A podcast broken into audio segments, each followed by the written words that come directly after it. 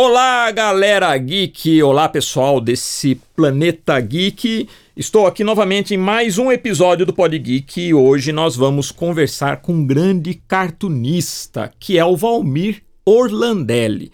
Orlandelli, ele já ganhou dois troféus HQ Mix e um deles por ter feito uma graphic novel com o personagem Chico Bento do Maurício de Souza. Ele fez a graphic novel Arvorada que é um trabalho incrível.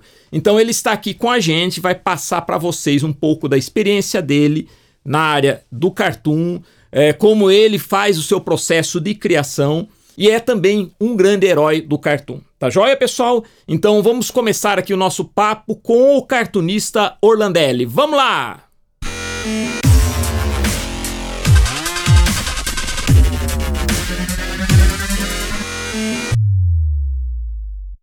Valmir Orlandelli, antes de mais nada, muito obrigado por você estar aqui com a gente no Pod Geek, trocando uma ideia com o pessoal, com essa galera que adora o universo geek. E a nossa proposta é sempre trazer um profissional, alguém da área da, da, da, da produção geek, seja quadrinhos, animação, e passar a sua experiência e até orientar, porque tem muita gente que ouve a gente, que acompanha a gente, que quer fazer parte desse mercado, tudo, quer produzir, quer fazer produção, e é legal conversar com quem já está produzindo, né? E você é um, assim, um cartunista, acompanhei sua carreira, um cartunista, assim, fantástico. Já ganhou dois troféus HQ Mix, né, Orlandelli? Isso. Dois troféus HQ Mix. É, e recentemente você teve a grande responsabilidade de fazer uma Graphic MSP, ou seja, a Graphic MSP é o projeto de fazer graphic novels, quadrinhos do Maurício de Souza, com personagens do Maurício, numa visão mais pessoal. E você fez o Arvorada com Chico Bento, né? Isso. E ganhou o troféu HQ Mix pelo quadrinho que, aliás, eu li, é fantástico, incrível. Está de parabéns. Pô, legal. Né? Uma primeira pergunta que eu quero fazer para você que fala pra gente como começou sua carreira, Orlandelli. Bom, primeiro, obrigado pelo convite, né? Sempre bacana poder conversar um pouquinho sobre quadrinhos, sobre desenho, né? Artes gráficos, carreira, com, com quem também é da área, a gente sempre já passou por isso também, a gente se conhece faz tantos é, anos. Né, exato. Eu, ó, só falar pro pessoal aqui, abrir um parênteses, que o Orlandelli, eu conheci ele Acho que foi em 95. 95. Ele foi aluno da nossa escola. Nossa escola na época chamava Magnoarte, hoje é Visuarte. Foi bem legal aquele, aquele momento, porque era o momento que é, que é o que você está falando, o pessoal buscando informação, Isso. né? Quanto mais informação vier, melhor, porque na verdade, apesar de, de algumas coisas serem. Você acaba chegando, né, no, em algum momento. Mas quando você faz, por exemplo, até quando eu frequentei o seu estúdio lá, você meio que consegue cortar um, um, caminho, né? Você chega mais rápido em algumas soluções. Isso é muito legal. E eu comecei foi naquela época, né? Quando a gente se conheceu em 95, eu estava começando a minha carreira profissional, né? Vamos, vamos entender como profissional quando eu comecei a publicar e ser pago para isso, né? Acho Você é... fazia tiras no jornal de São José do Rio Preto, região. Diário da Região. E você sabe que eu me lembro, a hora que eu vi as suas tiras, já identifiquei uma influência do Enfio. Total, né, cara? Total. Naquele momento ali, eu queria era fazer tira de humor e o trabalho do Enfio, com aquele traço bem espontâneo, aquilo me, me cativou do, de um jeito absurdo, né? Tanto que o, o Grump, né? A tira chamava Violência Gratuita, nem era Grump na época ainda.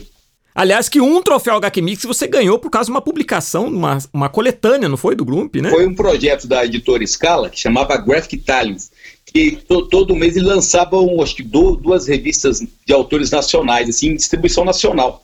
E uh, eu, quando eu fiquei sabendo desse projeto, eu fiquei maluco, né, cara? Falei, pô, cara, colocar um, um personagem meu para ser distribuído no Brasil inteiro, não, não posso perder essa chance. Então, rapidinho já montei um projeto e enviei e foi aprovado.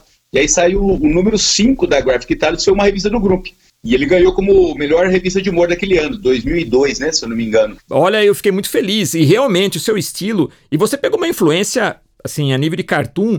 Porque de, deixa eu só falar uma coisa aqui pro pessoal que está nos ouvindo, Orlandelli, que às vezes a gente conversa, tem muita gente que é da geração mais nova que às vezes é, não conhece algumas referências. Então, o Enfio, para quem é mais novo ou que às vezes não, não, saiba quem é, foi um grande cartunista brasileiro, um gênio do traço. Gênio total. Não, ele resolvia, ele dava expressão no cartoon com poucos traços, né? É, o, o que, o que fez o Enfio, né, junto com o Glauco na época, era o que me fez, me fez falar, pô, eu, eu também posso fazer. Porque qual que é a, a, a leitura que a gente tem de, do desenho, né? Que você tem que fazer aquele desenho acadêmico, tudo assim. E às vezes o cara, puta, mas tá tão difícil isso. Aí eu vi o trabalho do Enfield, do Galo, não é que é mais fácil, mas, cara, é uma coisa que eu não preciso me prender tanto às regras. Naquele momento eu queria isso, eu queria mais era contar, fazer minhas piadas, fazer minhas tiras, e aquele traço possibilitava eu fazer isso sem precisar, por exemplo, é, é aquela leitura de que para desenhar bem você tem que desenhar como os artistas da Marvel e da DC. É, exato, exato. Quem conhece o traço do Enfield sabe que a expressão dele na, na, no jeito de desenhar, ela é um desenho animado no papel, né? Exato. Tem bastante movimento, né? Com, com dois ou três traços você dá movimento e expressão, né? Isso que é, que é louco. Mas, cara, aquilo eu falei, rapaz, que bacana que o cara. E é uma construção rápida, né, Orlandelli? Você falou dos estilos Marvel ou é. mangá, ou que, que são personagens mais elaborados, tem uma estrutura, esses você resolve rapidinho. É, então os desenhos mais acadêmicos têm seu espaço, tem outra, outra linha, né? E eu não queria fazer aquilo, né? Mas na época eu achava que desenhar tinha que passar por todo o processo. Tentei, fiz o teu curso e tal. A gente vai, eu acho que técnica você tem que aprender sempre, mas você tem que buscar um pouco o seu caminho também. E quando eu descobri essas referências que tinham na expressão, né? Na expressão, o, o principal motivo né, de desenhar, o, o, principal do desenho não era a, a, a construção, né, vamos, vamos, supor assim, metódica do negócio, mas assim, como ele funciona para aquela história, né? Exato, exato. Desenho em função da história. Né? Falei, pô, cara, é isso, né? O, o, desenho ele tem que me ajudar a contar as minhas histórias, né? E, e aí a gente vai.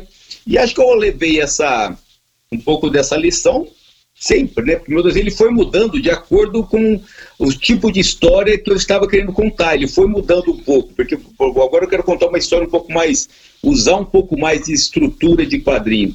Aí o desenho foi fechando um pouco mais, foi dando outras soluções e, mas sempre com essa com essa intenção do desenho ajudar a contar a história. Né? Ele não funciona sozinho, né? é uma coisa em conjunto. É, é o estilo, né, Orlandelli? É uma coisa que a gente sempre focou. Eu, quando estou numa sala de aula falando com o pessoal, toda todo o conhecimento que você tem é importante, a estrutura tal, mas você tem que encontrar o seu caminho, o seu estilo. Porque o desenho é isso, você tem que ter um caminho e um estilo. Você não vai fazer o que já foi feito. Exatamente. Você tem que conhecer, né? Conhecer suas limitações, conhecer o que você faz bem e o que você quer contar. Porque dependendo do que você quer contar, é outro tipo de desenho.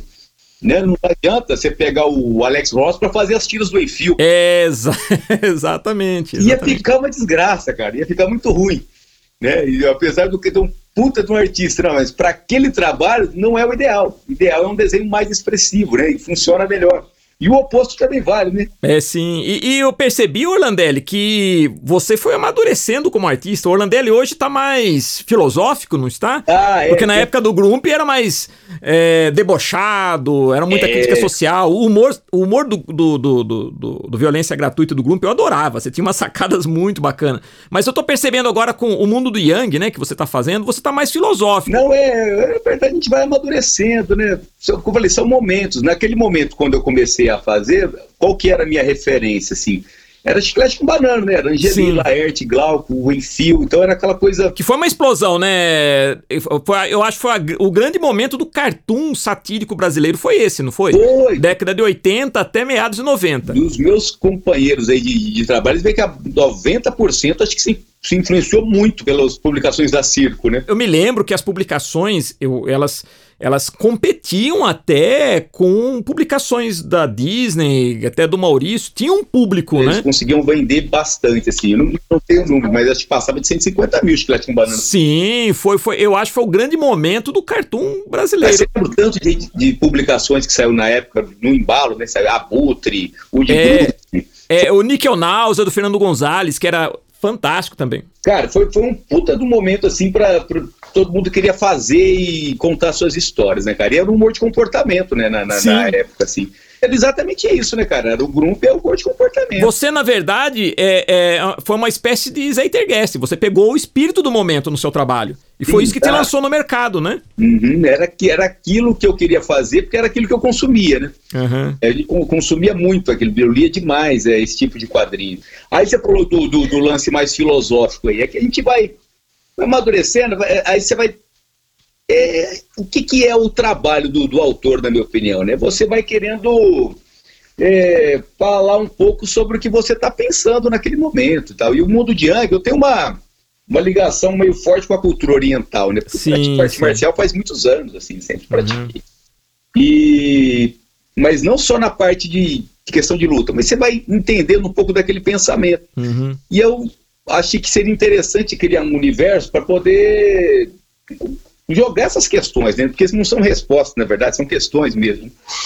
E funciona bem, né? comigo funciona bem. Não, não, não só no Yang, né? Você pega lá o, o Sinal, é um trabalho recente também, ele tem um pouco dessa, dessa inquietação, né? Dessa coisa, dessa dúvida existencial aí. O próprio Arvorada, né? Se você for ver. Não, tem... o Arvo... é isso que eu ia falar. Você levou é, é, o mundo do Yang pro Arvorada. O que você fez lá no Sim, Chico Bento. Eu... Quem não leu, deve ler o Arvorada, que é incrível. Não é à toa que recebeu o é, HQ O Arvorada foi uma, uma publicação que eu gostei demais de fazer por todos os motivos possíveis, né? Uma porque é grande honra, né? Poder ter feito, ter sido convidado por um trabalho de tamanha responsabilidade, porque querendo ou não, está mexendo com ícones, né? Do, do... Exatamente. É uma responsabilidade você é... pegar nas mãos um personagem do Maurício.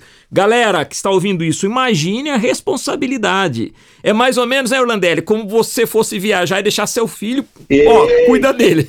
E, e, aí, e aí você tem aquele, você tem os seus dilemas, né, cara? Eu, eu sei o personagem que eu estou mexendo, eu sei quem é o autor dele, né, a grandeza dele, como ele tem essa importância, e eu também não posso deixar de me colocar na história, né? Sim. Então, assim, ele tem que ter Maurício de Souza ali, mas tem que ter Orlandelli também. Que a proposta, acho que da, da, da gráfica é MSP, isso é, são leituras dos personagens do Maurício do ponto de vista de artistas convidados. Né? Se eu fizer um, uma história que é só Maurício de Souza, não é legal. Sim. Se eu, se eu quiser também esquecer toda a história do, do personagem, não só não vai ser legal, como provavelmente não vai passar. É, exato, exato. É, é, você, é você ser fiel às características do personagem a nível de, de universo, mas contribuir né, com uma proposta mais pessoal. É mais ou menos a pergunta recorrente que as pessoas fazem, esse é muito complicado pelas questões de roteiro. Eu falei assim, ah, cara, para mim foi muito, muito tranquilo, né? Quando o Sidão me chamou, porque eu acho que o principal é você entender que aquele personagem existe e ele já tem uma história, ele já tem um universo. Você não pode é querer é, criar um outro universo, porque você não está fazendo uma história daquele personagem, está criando um outro personagem com o mesmo nome. É, que é o, é o a, a, talvez alguma é, esse tipo de, de questão que confunde um pouco a cabeça das pessoas, né? Que fala assim, ah, por que você não fez ele mais loucão? Falo, não, mas ele não seria o Chico Bento, né? É, é, exato. Seria outro personagem, então tenho que entender o que esse personagem ele existe. Eu estou pegando esse personagem emprestado para contar uma história que tem a ver com minha com a minha carreira de autor, né, com a minha bagagem autoral, né? E é aí que eu acho que a, o selo que ele tem feito muito sucesso por conta disso. Você consegue enxergar tanto o personagem como essa bagagem autoral de quem é convidado. É, é que você falou do Sidão, só falar para o pessoal que está ouvindo a gente, Sidão é o Sidney Guzman, que é o responsável por essa linha do, dentro do estúdio Maurício Souza. É ele que coordena, né? O... É ele que, que, que, faz tudo, assim, manda, que faz os convites, é tudo com ele. E co como foi, Orlandelli? Fala pra gente, então, falando do Arvorada, que eu acho que é um, na, a meu ver, é um ápice da sua carreira, porque você ser um cartunista brasileiro e, de repente, ter em mãos um personagem do Maurício e fazer uma leitura pessoal do, desse personagem, usando a tua arte, usando a, a, o teu processo criativo, para mim, é, eu acho que, a meu ver, até o momento, você ainda tem muito caminho pela frente, mas até o momento eu acho que foi o ápice da sua carreira, ou estou enganado? É sim, porque é um, é um convite, assim, que é o que a gente acabou de falar agora há pouco, né, de uma responsabilidade muito grande. Então, só de você ter sido convidado nessa, ser selecionado, pô, que bacana, né, meu trabalho, ele conseguiu chegar num ponto que ele acha interessante ver o que, que eu faria com um personagem dessa grandeza, assim, com essa importância. Então, só isso já me deixou muito contente. E quando o Sidão me convidou, né, o Sidney Guzman me convidou, ele já, já veio meio que me passando o personagem. Né? Ele falou: Eu gostaria que você fizesse o Chico Bento. E eu falei: Opa, é bacana, né? Ah, então não foi você que escolheu, ele já chegou e falou: Ó. É, ele, ele, ele, ele já chegou e falou assim: ó, Eu pensei nesse personagem para você porque eu acho que tem tudo a ver. Porque ele conhece, o Sidão ele tem uma vantagem muito grande, né, cara? Ele é um cara tão envolvido com história em quadrinho, tão envolvido, assim, desde sempre, né? que ele conhece o trabalho de todo mundo. assim, ele sabe por todos os caminhos. E, ele, ele, te, ele, eu acho que o Universo HQ que foi um, foi um dos primeiros sites a abordar Sim, esse mundo, não e foi? Assim, o mundo geek, né? Com aquela seriedade, né, no, no, no, no relacionamento com as matérias, com o material que era enviado, tanto que ele então você conhece meu trabalho de cabo a rabo, desde a época do Grump até a época do Mundo de Yang, assim. Tanto que quando ele falou do Chico Bento, ele falou assim: ó, eu sei que você sabe fazer humor, né? Mas eu sei que você tem uma. você consegue fazer algo um pouco mais. uma pegada um pouco mais emotiva. Né? Então, então tipo assim, ele já sabia o que, o que eu poderia entregar para ele. Né? Então, na verdade, a única orientação que ele passou foi um pouco isso. Como o Gustavo Duarte já tinha feito o Chico Bento e era uma HQ um pouco mais de humor, né? um pouco mais, mais solto, assim, ele falou assim: ah, como eu sei que você também atua nessa área de se consegue fazer algo um pouco mais reflexivo, eu queria saber o que, que sairia daí. Né? Falei, pô, bacana, eu acho que tem tudo a ver. Até no momento que eu estava passando né, na época, assim. É, e foi quando eu falei, putz, o Chico Bento é um personagem tão bacana para isso, porque ele, ele é engraçado, ele é naturalmente engraçado, aquela coisa do caipira, ele tem aquela coisa da simplicidade do, do caipira, do campo, né? Então você consegue brincar com a sutileza da, das coisas. Eu acho que o Arvorada mostra um pouco isso, né, cara? E que inspiração você teve para fazer essa história, hein, Orlandelli? Ficou, olha, eu, é que eu falo do Orlandelli do violência gratuita por Arvorada, houve assim uma. o artista amadureceu, vamos dizer, né? é, outra coisa. São, são momentos completamente diferentes. A gente fazia outra, mas o Orlandeiro do Violência está em 95, né? Esse, 2016, é que a gente é velho também, tem isso. É, verdade, cara. Então, na, quando eu fui fazer o Arvorada, né? Naquele momento eu estava querendo fazer uma história um pouco dessa. pensando nessa coisa do efêmero mesmo, sabe? De, de, de, que a vida passa rápido, né? E eu já acaba numas dessa coisa do IP, porque o IP ele tem um pouco isso de ele florescer, ficar muito bonito, mas ele também cai muito rápido. Falei, pô, tem uma simbologia muito forte isso, né? E aí quando eu pintou o convite do Arvorado, falei, cara, o IP é uma árvore de símbolo nacional também, né? Então, aí eu já sabia que eu ia fazer alguma coisa com o IP com essa, com essa leitura.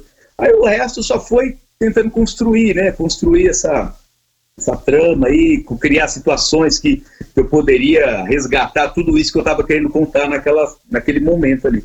Eu acho que no final o resultado foi, foi bem interessante, sim, gostei. Semiótica legal, né, cara? Ficou muito bacana. É, ficou. É legal que eu aquele tipo de desenho, né? eu não estava fazendo um desenho. Eu, eu, você sabe, você me conhece faz tempo também. Eu tenho aquele trabalho de história em quadrinho, mas eu tinha um trabalho muito forte de ilustração editorial. Que era aquele trabalho um pouco mais de desenho digital. Tudo. É que é a outra pergunta que eu ia falar para você, né? Que você optou em fazer tudo digital, né?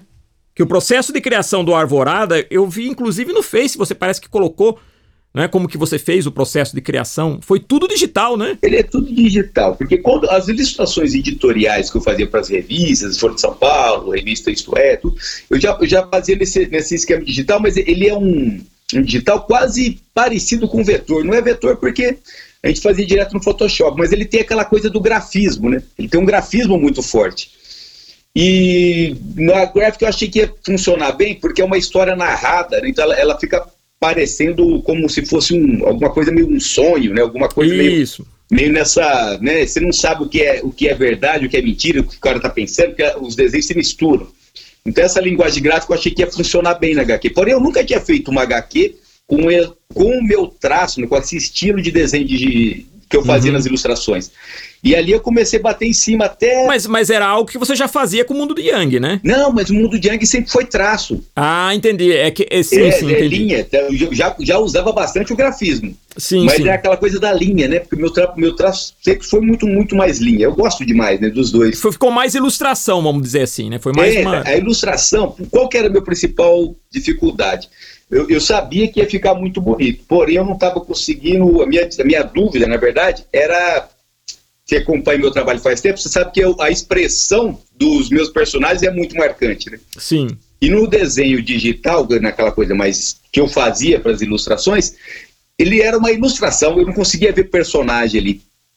E aí no Arvorada, bati em cima até que eu misturei as duas coisas. Eu misturei o grafismo e eu. Como é que era o processo? Você né, perguntou. Eu faço uma, uma, o grafismo e por cima eu desenho a traço. Então ele ficava meio que misturando as duas coisas, as duas técnicas assim. E aí o resultado eu achei que, que atingiu, né? O personagem ele tem expressão, você consegue ver a expressão dele. Isso foi, foi bacana. Não, não, e não é à toa que ganhou o HQ Mix, né? É, é foi indicado ao Jabuti também, né? Foi um HQ que me trouxe bastante alegria, sim. Foi lá, teve, teve conseguiu mostrar um pouco seu espaço. Qual foi sua sensação de ter conseguido chegar nesse nível? De ter visto a publicação a partir do momento que ela saiu. Primeiro, foi, lógico, foi um caminho, depois da aprovação, depois você ter visto ela publicada e depois a premiação. É aquela história, né, Mike? A gente só vai saber se a coisa deu certo depois que ela cai no mercado, né? É, assim. É que eu falava pra minha mulher, falei, cara, eu tô gostando, quero ver como é que vai ser. Aí a hora que, a hora que saiu, né, falei, pô, agora, agora vai vir as críticas, né? Aí você já fica esperando o descer o pau, né, cara? Vamos ver, eu gostei, né? Mas enfim. A partir do momento que saiu daqui do, da minha máquina e foi pro papel, já não é meu mais, né, cara? Aí cada um vai fazer sua leitura. E aí eu fiquei muito contente, porque na verdade as críticas positivas foram assim muito, muito pô, quase unânimes assim. Então eu fiquei, pô, fiquei muito feliz porque aquilo que eu estava sentindo como leitor, né, eu fiz, mas eu lendo, eu vi que os leitores também estavam sentindo, tanto que nos eventos quando eu vou, as pessoas elas se emocionam muito, porque na verdade acaba remetendo a alguma passagem da vida pessoal de cada uma delas também. Né?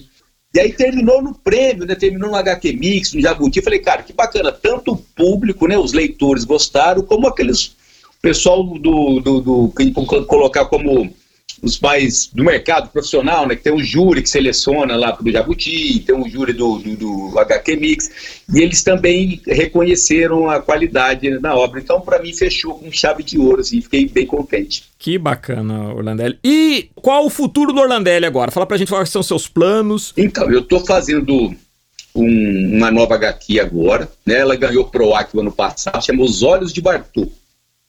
Estou no meio dela já, tô, ela deve ter está sendo programada para sair até o final do ano, provavelmente. Provavelmente na Comic Con, ela já deve estar tá pronta. Já ah, que bacana. É, acaba lançando lá e tal.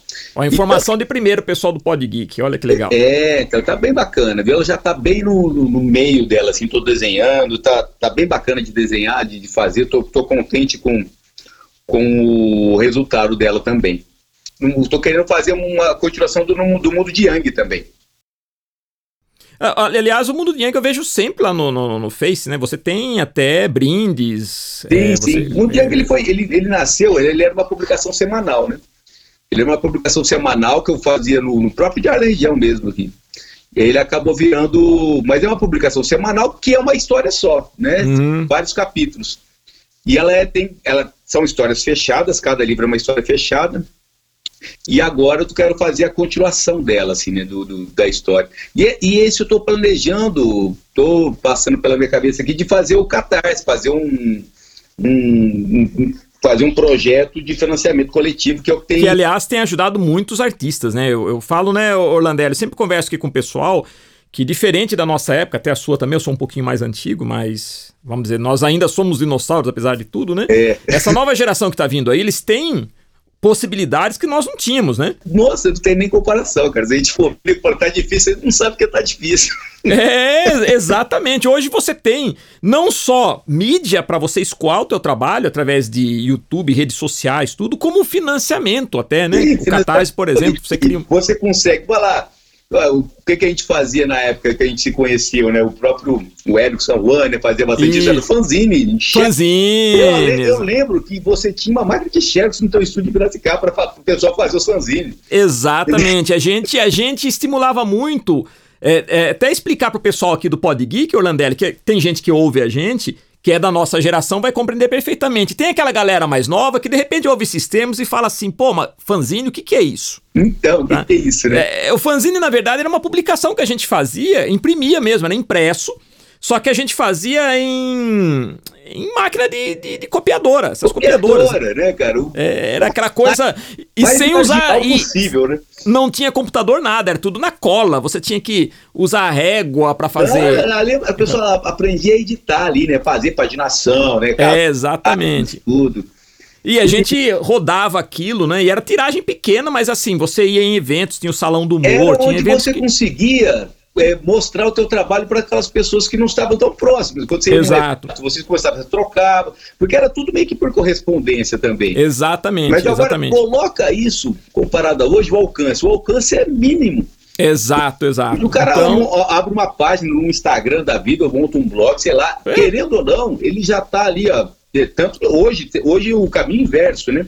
Eu lembro quando a gente fazia é, publicava no, no, papel e depois ia para a internet. Hoje os caras eles estouram na internet. É, exato. Vira livro. Tá? Ah, e hoje você tem e-book, você tem. Meu, hoje com, com uma câmera de celular. Você faz um vídeo e já escoa ele. Não, Eita, você tiver uma é ideia muito... legal, você já joga num canal do YouTube. Então você tem muito mecanismo que nós não tínhamos na época. Não. Nós tínhamos que criar, nós tínhamos que desbravar novos horizontes, né, Orlandelli? Sim, com certeza, cara. E assim, hoje, hoje tem essa coisa de você conseguir mostrar, tá bem mais fácil. Mais pensa, no meu caso, principalmente, no interior do estado de São Paulo. É, quando começou a internet, a gente tinha o grupo do, do Yahoo, acho que era. É, exato, exato. O primeiro, o primeiro encontro de cartunistas chamava Imago Days, o Keeper foi o cara que idealizou o grupo. Foi quando a gente, a gente fez uma. Tinha, todo ano tinha uma pizzada. Não sei se você lembra, a gente foi na pizzada junto. Sim, exato, verdade. Aqui em São Paulo, né? A pizzada, em São né? Paulo, aí as, as pessoas olhavam pro. Ninguém conhecia a cara de ninguém. A pessoa olhava pro. Tinha um adesivo no peito escrito o nome. Se olhava pro cara, não reconhecia. Se olhava pro cara, já, pô, você é fulano. Caramba, olha aqui, você trabalha. E tinha galera lá, a gente encontrava o Jal, né? O Gualberto. O Jal, o Orlando, Spaca. É, Spaca. Essa galera tava lá, né? Assim, ó, o custódio, né, que era o cara que organizava tudo, né, na parte da, do, do, da pizzada. Então, tipo assim, a gente começou a se encontrar ali. Ali foi bem bacana, porque começaram a... O poder da internet, né, cara? Quando a internet começou a, a possibilitar esses cartunistas se reunirem, se conhecerem, começaram a, a surgir publicações. A revista Front, né, foi, foi, foi nessa linha central de tiras, tiras de letra, várias publicações por conta de agora os cartunistas conseguiam se, né, se contactar e, e, traçar seus, seus planos, seus projetos e tudo. É, hoje você tem grupos de WhatsApp, você tem o, N mecanismos, né? O que facilita bastante. E uma coisa que eu acho que hoje é fundamental também, que, é, que a gente não tinha. Hoje a qualidade, você tem o acesso à indústria gráfica hoje é muito assim democratizou demais. Qual, qualquer um consegue rodar uma revista uma qualidade gráfica impecável, né? Porque você as gráficas tem gráfica digital, você os softwares de, de, edição hoje eles são muito acessíveis assim. E qual o conselho então, baseado nisso, Orlandelli? Qual o conselho que você que você dá para quem deseja se dar bem, né, no, no, nesse, nesse mundo geek de produção tal qual. De repente, tudo bem, a gente tem tudo isso daí, mas existe muita produção, tá se escondo muita coisa. E é o que é o grande, a grande pedra no sapato. Que a gente fala, é, é, muito mais fácil hoje você imprimir a revista do que você saber o que faz com ela, né? exato, exato. você consegue ter ela lindona, cara. Mas se você não souber o que fazer com ela, não resolve tanto. Fora os, o, o, cuidado editorial que o pessoal acaba pecando, né? De não, não fazer uma uma revisão ortográfica melhor e tal. Ah, o conselho, né, o que a gente pode falar? Se você gosta de produzir, é, algo que eu sempre falo quando fazem essa pergunta, é você tentar né, se programar para ter uma, uma produção constante, né, uma produção constante é, que você consiga amadurecendo aos poucos, né? Você não, porque a gente conversa com algumas pessoas, elas, eles querem, querem fazer a, a obra da vida logo de cara. Né? O cara quer fazer uma gráfica de 300 páginas nunca fez nenhuma. Ele não precisa. Faça histórias mais curtas, né? reúne com, com, com, outras pessoas que têm o mesmo interesse, cria uma revista com histórias curtas, e, mas produza sempre, né? Produza sempre. Tipo assim, não cria lá uma historinha de 10 páginas por ano. E, né? é, e vai conquistando um público, né? Vai conquistando o seu público. público. Você, é, é, não tem desvantagem, é só vantagem. O teu público aumenta, o teu trabalho amadurece, que não adianta. Você tem que, tem que rodar pneu, né? Vamos dizer assim. Você tem que ter bagagem, você tem que ter estrada. É, não adianta você querer esperar para o teu traço estar tá no mesmo nível de um cara que publica faz 30 anos, né? No seu primeiro trabalho. O cara vai pegar o trabalho do cara há 30 anos atrás, você vai ver que, que não era igual ele está hoje. É porque ele, ele aprende a, a técnica, ele aprende uma maneira mais pessoal de narrar, Então, é, tudo isso é só produzindo, não tem como pular esse caminho, tá? Você consegue até entender como funciona o processo através de cursos, isso é importante, mas é na hora de fazer que você tem que pensar nas soluções, né? E desenvolver e, é, e é, cada trabalho tem uma solução diferente. Desenvolver o seu estilo, né? Que é como Sim. você falou, você tem que ter, é, né? É, é, é produzindo que você consegue desenvolver um estilo próprio. Senão, senão a coisa fica engessada. Meu trabalho ele deu um salto absurdo quando eu comecei a trabalhar em jornal, né? Porque jornal é diário, né? todo dia. Todo dia você está fazendo, você está vendo impresso e você está vendo o que ficou bom e o que ficou ruim. Então, por esse que ficou ruim, eu vou tentar não fazer mais. E aí você vai, vai melhorando e vai e até que você vai chegando num ponto que você, mesmo sem sem pensar no desenho, você já sabe mais ou menos o que vai sair, porque você já se conhece, você já conhece o teu estilo, você já sabe os caminhos que você consegue tomar. E isso é produção, né? Produção é bagagem, né? Você tem que ter bagagem. E é lógico, né, Magno? É, conheça os mestres, conheça, que a gente falou do Enfio, tem, tem tanto artista bacana para você conhecer, para ver as soluções que eles deram para as outras coisas. Isso amplia tanto o horizonte na hora de, claro, na hora de você claro. fazer seu próprio trabalho, porque você, você consegue ver, por exemplo, o Will Eisner, por exemplo, o que ele faz com umas aberturas, fala, nossa, rapaz, o cara fazia isso lá atrás, eu tô com essa abertura, né, eu, eu consigo fazer um pouco mais, você consegue expandir um pouco a tua, o teu horizonte nessa questão de, de o que pode ser feito. É, né? O Will Eisner nunca fez. Ele nunca era repetitivo nas suas aberturas, ele sempre variava, né? O estilo da, da, da do nome eu do personagem. Que eu, que eu tava sendo ousado aqui, olha o que ele fazia lá atrás. O Spirit, né? Principalmente o Spirit, né? Aquelas páginas de abertura. Então, é isso, é conhecer os mestres, ler bastante, ler tudo, né? Ler quadrinho, ler literatura. Né? Você tem que ter. Não adianta eu querer contar histórias, sendo que eu não, não tenho bagagem também. Né? Um pouco de cultura, né, Orlandelli? Um pouco de cultura, de informação ajuda, né? É, mas é isso aí. É, é lógico, né? Não de Olha... persistência, né? Mais, mais, do que nunca a gente sabe que nessa área, se o cara não for persistente, ele não vai muito longe, né? Olha, pessoal, vocês tiveram a oportunidade de ouvir um grande cartunista, o Valmir Landelli. Eu fiquei muito feliz de conversar com ele. É, nossa, e feliz ainda de acompanhar, porque como a gente se conhece há muito tempo, ver o, o seu amadurecimento do trabalho, os prêmios que você foi ganhando e, e como você se posicionou hoje no mercado, né? fico muito orgulhoso de ter te conhecido, ter presenciado isso, Orlandela. A gente sempre comenta oh, de você para os nossos Fico alunos. feliz também de fazer parte disso tudo, de ter te conhecido lá atrás, foi importante para mim também, né? Você ter Talvez tenha sido o primeiro profissional da área de quadrinhos que eu tive contato. Né? Olha que bacana. Foi, foi muito bom que. É, é, é, o que eu falei é de conhecer os mestres. Você consegue, talvez você não consiga atingir aquele nível naquele momento, mas você consegue ver até onde você pode chegar. Que é, acho que é a grande vantagem de você fazer um curso ou, ou pegar essas. Ah, eu não gosto, sei lá, vai estar tá saindo agora o Príncipe Valente. Ah, mas não é meu estilo. Vai lá ver o que o cara fazia Sim, naquela exato. época lá. Entendeu? Exato. Você viu a exposição que teve um tempo atrás, tinha um original do Príncipe Valente, exposição lá no MIS, né? Que o Ivan fez dos quadrinhos. O original tem quase um metro de altura. Pra né? você ver a técnica do cara naquela época, sem utilização, sem técnica digital, nada. Não tinha como correr. O cara tinha que desenhar, jogar o nanquim no papel, errou, meu caro. E aí você vê que dá, que, que, é, que é pra errar, né? Você pode errar. Quando você vê uma exposição com originais, você, você, pô, eu posso errar, né, cara? Você uhum. tinha um original do Ziraldo lá que era tudo recortado, cara. aí você falou, pô, aí aparece no livro bonitinho, parece que o cara fez de primeira. Não fez, né? Então, aí você, pô, então, então dá pra. O processo de criação é um negócio fantástico, né? Você tem tudo. É, não, não é nada surge da noite pro dia. Tudo não, é um empenho. Assim, a verdade é uma só, né, Magno? É trabalho, né? É trabalho. Senta a bunda na cadeira e trabalha, né, cara? Não é aquela coisa que você fica dois minutos ali e sai feliz lá, tô, vende por, por um milhão de dólares aí, né? Você, Orlandelli, é que a gente sempre fala aqui no nosso Pod Geek. Que a gente, o conselho que a gente sempre dá é que seja um herói. Você é um herói, Orlandelli. Oh, valeu, cara. Tamo aí na luta, todo mundo na luta. Nós conversamos com mais um herói aqui no, no Pod Geek. Conversamos com o Valmir Orlandelli, que é um herói do cartoon, do traço. Né? É um trabalho fantástico que vocês podem. Quem não leu Arvorada, leio Arvorada.